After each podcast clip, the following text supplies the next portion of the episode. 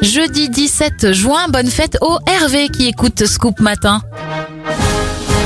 On commence avec les événements. L'Assemblée nationale est constituée en 1789. En 1885, la Statue de la Liberté arrive en bateau à New York.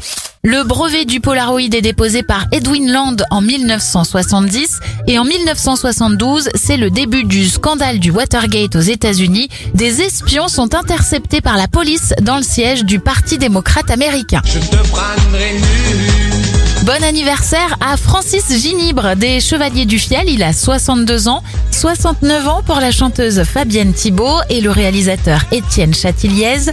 Venus Williams a 41 ans et Lio souffle ses 59 bougies.